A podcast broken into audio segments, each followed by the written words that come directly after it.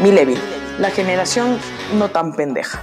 Este es un espacio en el que los millennials no tan pendejos opinamos sobre feminismo, ecologismo, capitalismo, socialismo, malabarismo, pesimismo, budismo, romanticismo, etc.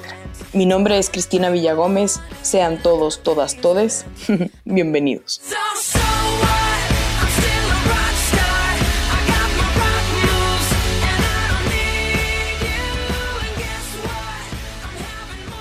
Apropiación cultural, la nueva excusa millennial para ofenderse.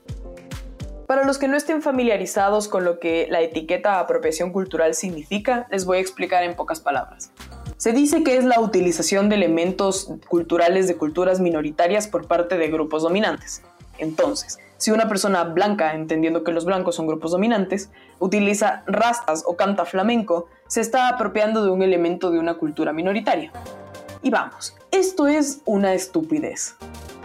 En primer lugar, el uso de un elemento cultural como la música o la vestimenta típica de una etnia no te hace su propietario ni su creador. Rosalía es una cantante que utiliza el flamenco, elementos del flamenco en su música y lo mezcla con otros, con otros estilos musicales. Creo que a nadie con dos onzas de sentido común en el cuerpo se le ocurriría decir que esto la hace propietaria o creadora del género musical. A lo mucho, es una intérprete del género que ha logrado acercar a millones un elemento de la cultura flamenca y gitana española. En segundo lugar, el nivel de mestizaje que existe actualmente hace que todos, en todos los casos, seamos un fragmento de todo. Yo, por ejemplo, tengo ancestros indígenas, negros, blancos y vivo como mestiza. Uso elementos de cada una de estas etnias, pese a no vivir como ninguna de ellas específicamente. ¿Me estoy apropiando de la cultura de los otavalos si uso su vestimenta típica? No. Solamente estoy utilizando estos elementos con los que me siento representada y francamente me parecen preciosos. Ahora, ¿qué pasa cuando una marca como Zara, Gap o Mango, para utilizar unos ejemplos, usa elementos culturales de grupos minoritarios para fabricar masivamente ropa? ¿Están apropiándose de una cultura indígena, por ejemplo? No, simplemente están lucrando de diseños, colores, patrones, etc. Sin embargo, lo que pueda producir Sara o Mango jamás estará en el mismo nivel de lo que produce un artesano, porque la artesanía de por sí tiene un valor especial, tiene un valor agregado la reproducción de elementos culturales masificados nunca valdrá lo mismo que una artesanía. Sé que todos los que consumimos artesanías lo entendemos perfectamente porque a veces estamos dispuestos a pagar mucho más por una artesanía, por algo único, algo labrado por las manos de una persona a la que estamos viendo enfrente, que por una camiseta en Zara que tiene un diseño similar o exactamente igual.